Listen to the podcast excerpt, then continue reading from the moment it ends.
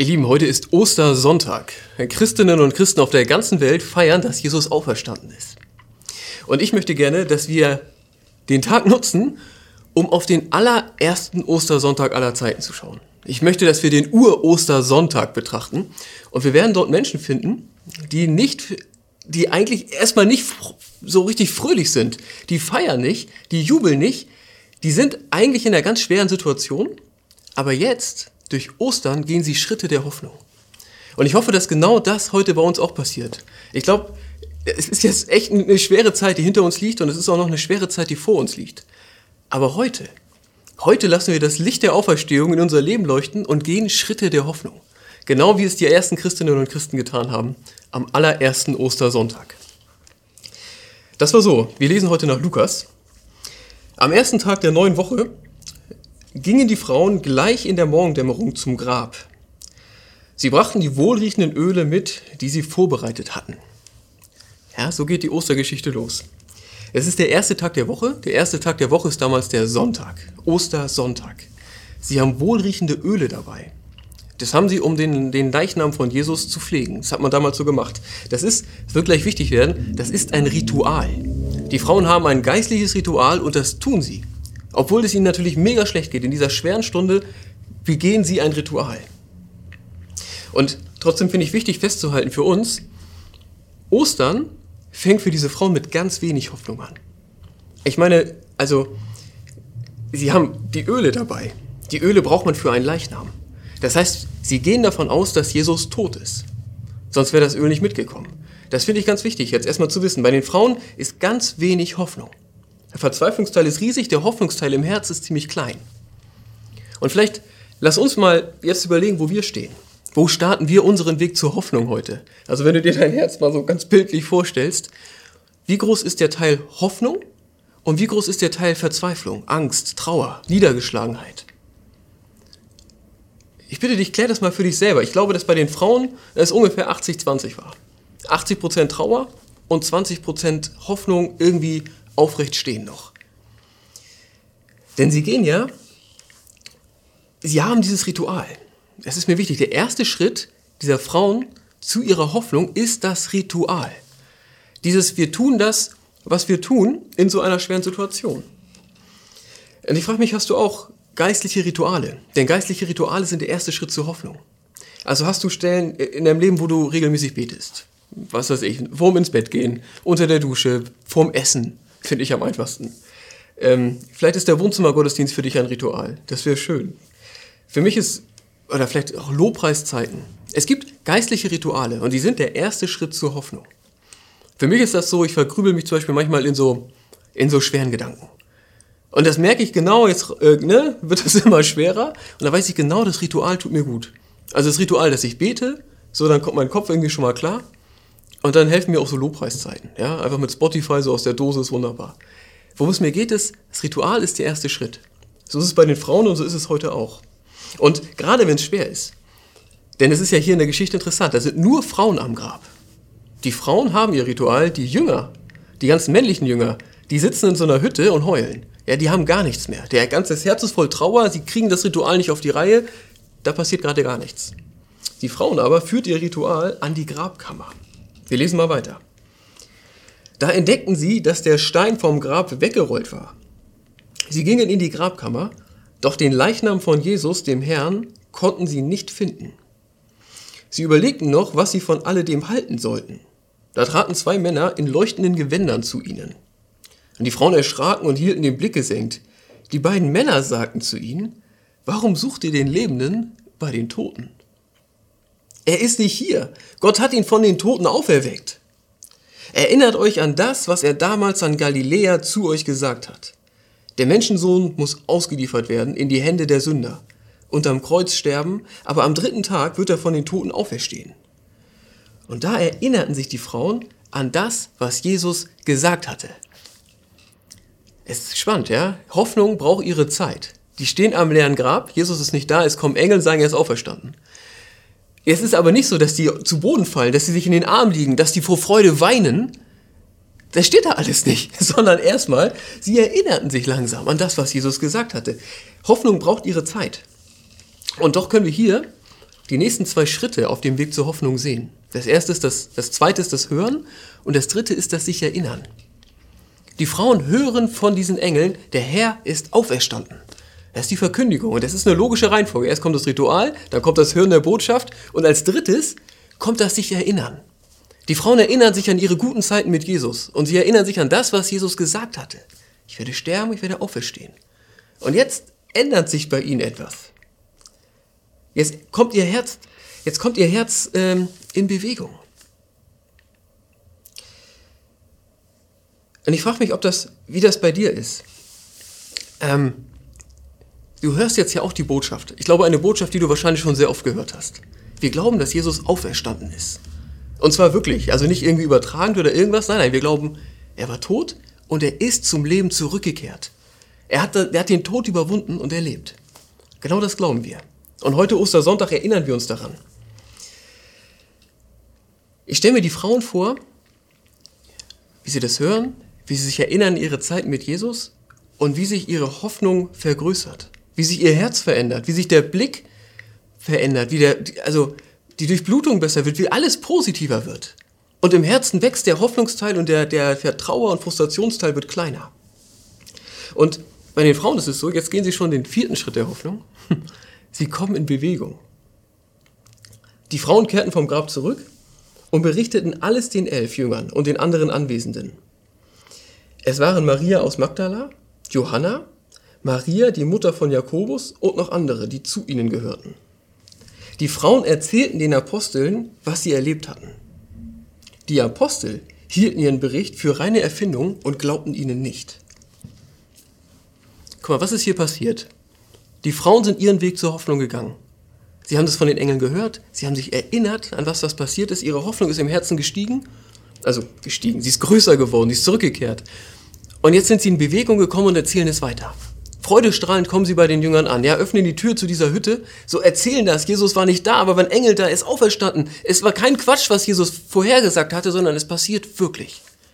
Und die Jünger, die können das nicht hören die glauben ihnen nicht. Die werden sowas gesagt haben wie, haltet den Mund, ja, das ist Weibergewäsch, das stimmt nicht. Lasst uns in Ruhe. Wir sind in Trauer. Irgendwie sowas. Und das, ihr Lieben, ich glaube, genau das passiert heute doch auch. Wenn die Hoffnung ganz klein ist, also wenn das eigene Herz voll ist mit Dunkelheit, dann passieren zwei Dinge. Dann passiert oft, dass man die Hoffnung gar nicht mehr aushält, dass man die gute Botschaft nicht hören will. Vielleicht kennst du Zeiten in deinem Leben, wo du das Ritual meidest, wo du ganz bewusst, wo du nicht betest, wo du nicht, schon gar nicht in der Bibel liest, ja, nicht in den Gottesdienst gehst. Und es eigentlich auch nicht erträgst, wenn dir jemand davon erzählt. Wenn dich das alles nervt, das gibt es. Hoffnungslosigkeit stößt manchmal die Hoffnung ab. Und das ist was Schlimmes. Das macht Menschen echt, echt traurig und einsam. Und genau das passiert ja hier. Die Jünger hören diese wunderbare Botschaft. Das ist exakt das, was Jesus vorhergesagt hat. Und sie hören das von Menschen, die sie lieben, denen sie vertrauen. Und trotzdem stoßen sie die Hoffnung ab. Er ist so viel Finsternis im Herz, dass sie die Hoffnung nicht aushalten. Und auch menschlich ist ja hier Finsternis. Vielleicht kennst du das auch, wenn man einem mega schlecht geht, dass man Menschen schlecht behandelt. Dass man lieblos ist, dass man rumpöbelt. Ich glaube, im letzten Jahr gab es also vielleicht mehr Situationen als sonst, wo sowas passieren kann. Wir haben eigentlich eine ganz traurige Situation hier gerade. Petrus ist Teil dessen, aber bei ihm läuft es ein bisschen anders. Das heißt hier, aber Petrus stand auf und rannte zum Grab. Er schaute hinein, sah aber nur die Leinen binden. Und so ging er wieder zurück und fragte sich verwundert, was da wohl geschehen war. Lass uns jetzt bitte so den Blick ganz auf Petrus setzen. Also stell dir Petrus vor deinem inneren Auge vor, was da passiert. Er geht auf seine Art genau die gleichen Schritte der Hoffnung wie die Frauen. Also, wir haben erst das Ritual. Da muss man sagen, eigentlich hat Petrus das Ritual ja geschwänzt. Petrus war nicht am Grab. Petrus schwänzt das Ritual, aber er hat Freundinnen, die das Ritual für ihn ersetzen. Freundinnen, die ihm die gute Botschaft sagen, obwohl er sie gar nicht hören will. Das ist der erste Schritt. Der zweite Schritt ist das Hören. Petrus hört die Botschaft der Frauen. Und im ersten Moment ist es das, er, er, er, er kann es nicht hören, er kann es kaum ertragen. Er ist eigentlich froh, als die Frauen rausgeschickt werden. Aber dann macht es doch was mit ihm. Das Gehörte, das klingt nach. Und in seinem Herzen entsteht dieser Funke Hoffnung. Und dieser Funke Hoffnung, der ist stark genug, dass er aufsteht, dass er sich aus dieser Hütte da rausquält, so. Es war auch nicht sehr schön, es roch nach Mann, ja, so. Und dann steht er draußen und das Licht des ersten Ostersonntages strahlt ihm ins Gesicht. Und er fängt an zu laufen. Ja, der hat 48 Stunden nichts gegessen, so, aber jetzt fühlt er sich trotzdem wieder wie mit 18. Er hat Kraft. Die Hoffnung macht ihn stark. Und er setzt einen Fuß vor den anderen. Das sind lauter kleine Schritte zur Hoffnung für ihn. Er kommt am Grab an, das Grab ist leer. Sind nur Leinbinden. Aber auch hier, ne? Er ist ja dramatisch eigentlich. Und er hat schon das Zeugnis von den Frauen und, und trotzdem, er fällt nicht zu Boden, weint vor Freude, sondern er wundert sich. Und dann geht er zurück und auf dem Rückweg, da wird dieser Funke Hoffnung und dieser, dieses Erlebnis, was er gerade gemacht hat, wird das größer. Wächst das zusammen, macht das Sinn. Auf dem Rückweg erinnert er sich an alles, was Jesus gesagt hatte. Erinnert er sich, was er Gutes mit ihm erlebt hatte, baut er das alles für sich wieder zusammen und seine Hoffnung wird solide. Sie wächst. Er geht auf seine Art die gleichen Schritte wie die Frauen, wobei die Frauen für ihn das Ritual ersetzen. Und jetzt in den nächsten Tagen ist es so, die Jüngerinnen und Jünger, die begegnen Jesus sogar. Er kommt, er zeigt sich ihnen und, und, und die Hoffnung wird immer größer. Und ich stelle mir vor, dass es so viele Gespräche gab, ja, wo einer sagt, ja, Jesus ist auferstanden. Und jemand anders sagt, ja Mann, ist er wirklich? Kaum zu glauben, aber es ist die Wahrheit. So oder so ähnlich ist es gewesen. Und ich erzähle das alles heute. Diese Schritte der Hoffnung so haarklein, weil ich hoffe, dass du diese Schritte heute auch gehst. Das Ritual. Das haben wir, ja. Wir feiern ja zusammen Wohnzimmergottesdienst. Ritual, check. Hören. Wir haben es jetzt schon zehnmal, zwanzigmal, glaube ich, gesagt. Die Botschaft heute. Jesus ist auferstanden. Das glauben wir. Du erinnerst dich, ich hoffe, das läuft gerade, du erinnerst dich daran, wie oft du das schon gehört hast. Vielleicht hörst du es heute auch das erste Mal, dann ist es super, dass du dir die Zeit nimmst für den Gottesdienst. Vielleicht hörst du es aber auch das zehnte, hundertste, tausendste Mal in deinem Leben. Und du erinnerst dich an, an Momente, wo du Gott nahe warst. Du erinnerst dich daran, dass diese Auferstehung Jesu doch auch heute so vieles verändert. Dein Herz arbeitet, Hoffnung entsteht. Das Letzte, was uns noch fehlt, ist die Bewegung, der vierte Schritt der Hoffnung. Und ich möchte, dass wir jetzt ein, Entschuldige, dass wir jetzt einen kleinen Schritt, einen kleinen praktischen Bewegungsschritt machen. Mit dem also sozusagen mit dem Mund, mit dem Gesicht, mit der Atmung. Und zwar ist eine ganz alte, eigentlich eine ganz alte kirchliche Tradition, dass man zu Ostern den Ostergruß macht. Also einer sagt, der Herr ist auferstanden. Und alle anderen antworten, ja, er ist wahrhaftig auferstanden. Also lass uns das jetzt machen und ich bitte dich, sprich es wirklich aus. Also geh sozusagen auch hörbar einen Schritt, einen Schritt der Hoffnung. Also sprich es nicht nur in deinem Kopf, sondern sprich es wirklich aus. 3, 2, 1 und los. Der Herr ist auferstanden.